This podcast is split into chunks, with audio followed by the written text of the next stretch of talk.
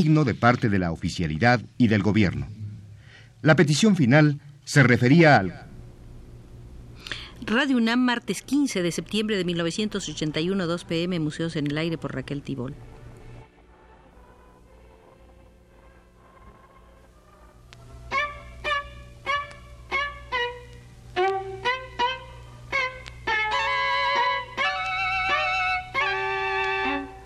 Museos en el Aire.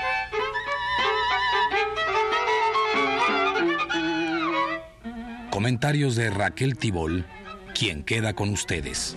Ya es la hora. Ya es hora. Ya es hora. Ya es hora. La, la, la. La, la, la, la. Han pasado 171 años del inicio de la Revolución de Independencia y resultará adecuado, si ustedes me acompañan, penetrar en el Museo de la Crítica de Arte en México para mirar por aquí y por allá los primeros escritos que se produjeron en la patria en proceso de liberación sobre las cuestiones del arte. José María Gutiérrez escribió en El Amigo de la Patria el 23 de abril de 1812. La pintura es para los ojos lo que la música para los oídos. El pintor sensibiliza sus ideas y cada rasgo valiente de su pincel es una flecha que nos hiere. Una pintura es la imagen viva de la hermosa naturaleza, y como el idioma de esta última se haya fundado en la natural sensibilidad del hombre, aquella le hace al corazón demasiado honor, pues tiene el mismo apoyo. Ella confía en la penetración del que mira. Ella nos ofrece un vasto campo de reflexiones y de seres, porque jamás la miramos sola, sino rodeada siempre de objetos relativos que la hacen más interesante. Una bella pastora, por ejemplo, nos trae a la imaginación todas las gracias de la naturaleza silvestre, y un niño todos los placeres inocentes de su edad. Nosotros miramos con más asombro las obras de un pintor o de un escultor que las de un poeta, Aquel sube a los cielos y roba el fuego sagrado para animarlas. Su lenguaje es íntimo, pero este es el idioma sublime de lo insensible que acaba de recibir movimiento y vida. Teócrito es inferior a Vasari. Cuando ambos han tratado de pintarnos, el uno con la pluma y el pincel, a Venus en ademán de abrazar a Adonis expirando, tendido sobre un paño de color púrpura, con una herida en el muslo y algunas gotas de sangre esparcidas sobre sus carnes moribundas. Nuestro corazón es imposible que se resista a las impresiones de los objetos exteriores. La naturaleza nos hiere fuertemente, su expresión es enérgica, y lo mismo debe ser la de la pintura, que la sigue y nos la presenta de un modo el más conforme a nuestros deseos y con todos los atractivos y primores que embelezan y excitan el ánimo.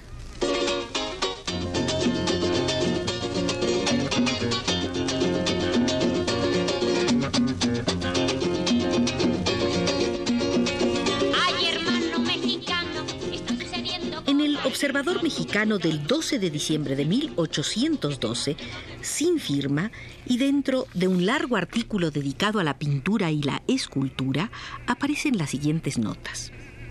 Los antiguos mexicanos tuvieron pinturas ya para representar a los dioses, a los reyes, a los hombres ilustres, a los animales y a las plantas, ya históricas, ya jeroglíficas, para representar lo que nosotros, con nuestra escritura, y ya topográficas o coreográficas.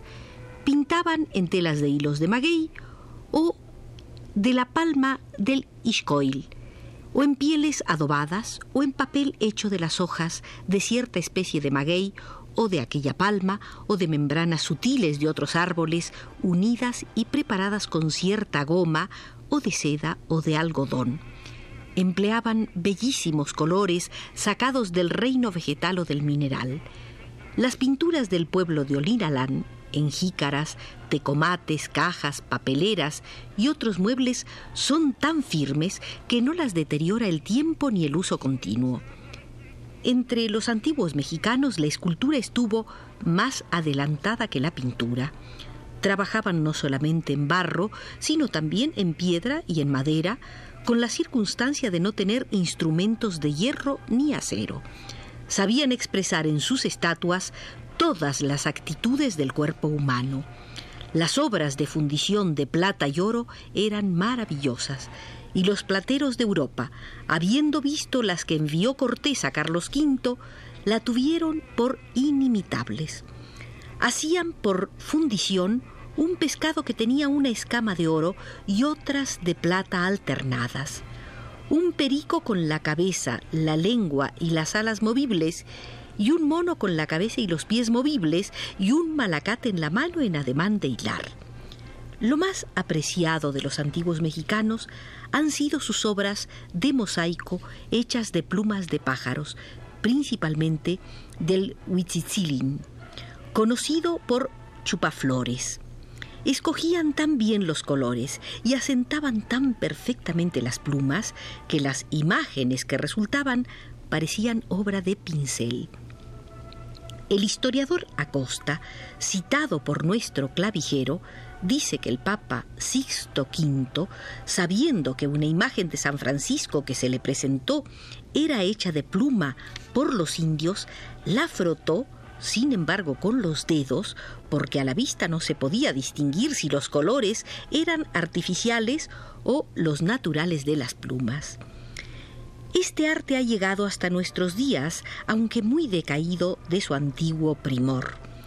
Al Congreso General Constituyente le fue presentado un cuadro con el escudo de armas de la República. Se conserva en el museo, aunque destruida una parte por la polilla.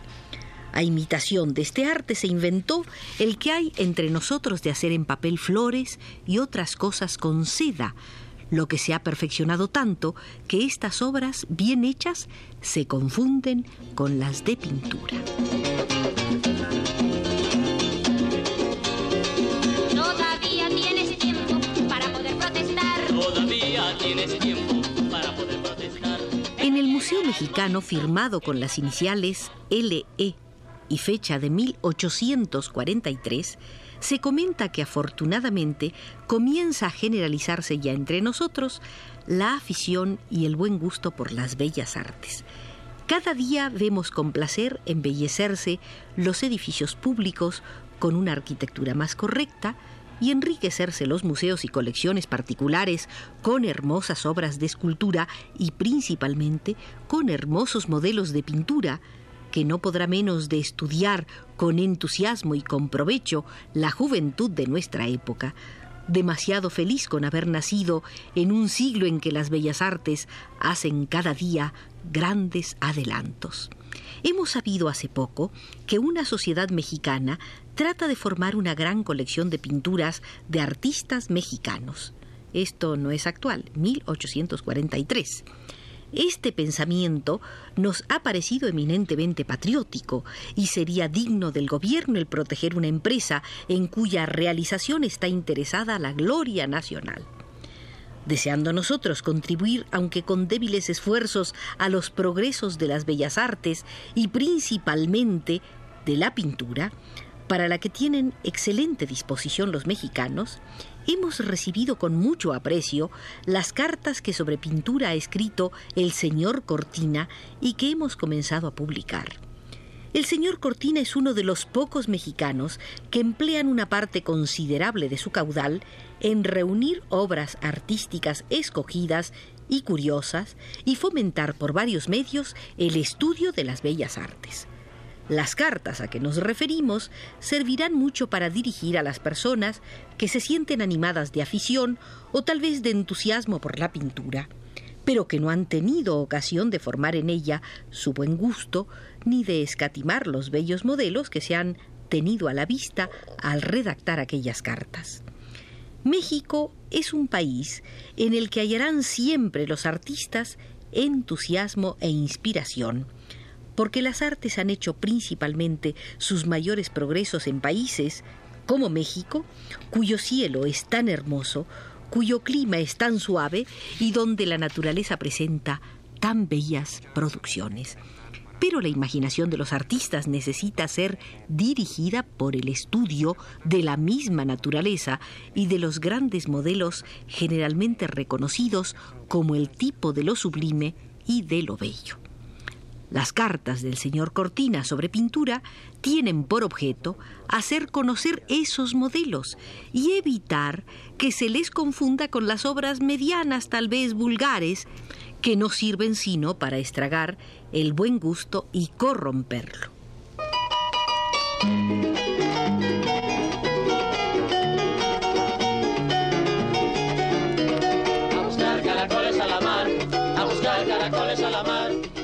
Estudio de la pintura había llegado a decaer en México de tal manera que si por fortuna no viéramos ya reanimarse la afición a un arte tan hermoso, habríamos llegado los mexicanos a merecer la censura que Plinio dirigía a sus contemporáneos. La pereza, les decía, la indiferencia, la apatía del corazón, la insensibilidad del espíritu, van a hacer que desaparezcan las artes para siempre. Desde que las buenas costumbres han dejado de ser el retrato de las bellas almas, se miran con indiferencia las imágenes artísticas destinadas a retratar los cuerpos. Según se nos ha informado, agregaba el cronista del Museo Mexicano, las principales colecciones de pintura que actualmente existen en la República y de las que hemos visto algunas son las que han formado en esta capital los señores don Manuel Eduardo Gorostiza, don Pedro Escobedo, don Francisco Durán, don Joaquín Velázquez de León, don Francisco Modesto Laguibel, don Estanislao y don Joaquín Flores, el licenciado don Domingo Sabiñón, don Luis Varela, don Francisco Fagoga, el difunto marqués del Apartado, don Manuel Díez de Bonilla, doctor don Luis Gordoa y en Puebla, los señores Rosa, el ilustrísimo señor obispo y el señor Oroñez.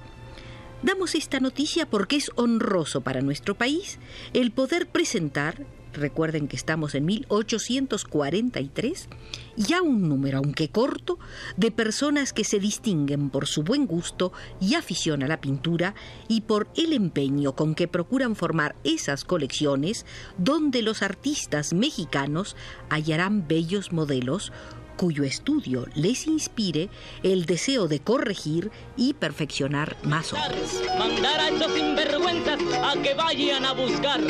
A buscar caracoles a la mar, a buscar caracoles a la mar, a buscar caracoles a la mar, a buscar caracoles a la mar. El 6 de enero de 1849 se publicaba en el siglo XIX sin firma una noticia sobre la Academia de San Carlos. El que habiendo visitado esta escuela de artes todavía el año de 1842 no haya vuelto a verla hasta la presente exposición, se quedará como el que encerrado por muchos años en un oscuro calabozo sale a recibir de pronto la luz del mediodía. No hay duda.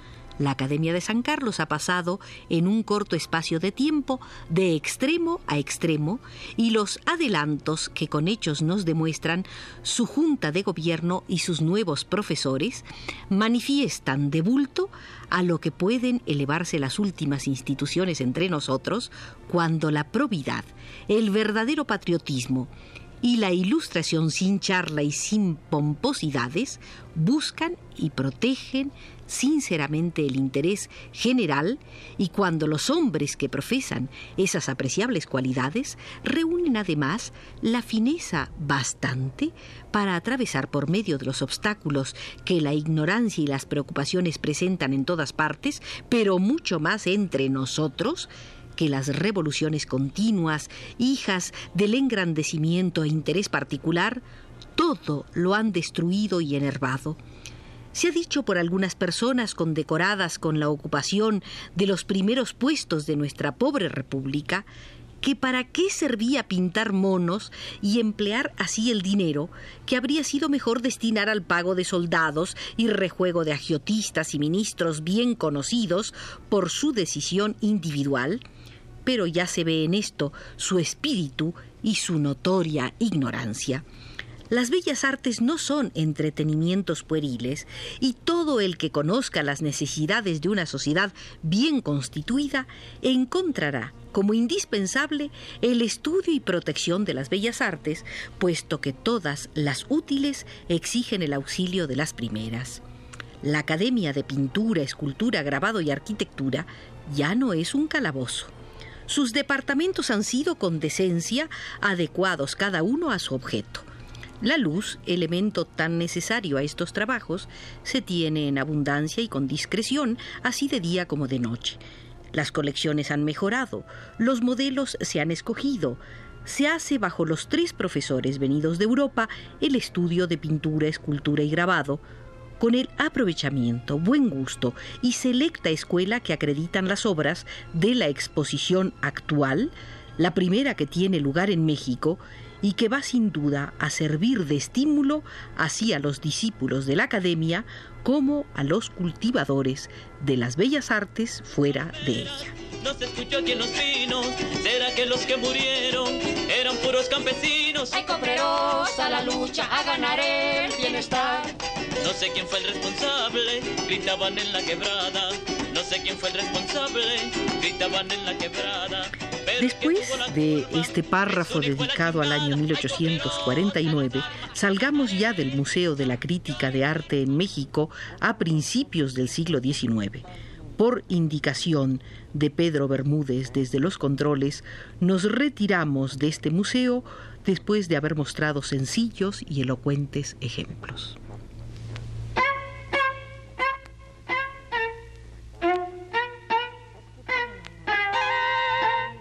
Museos en el aire.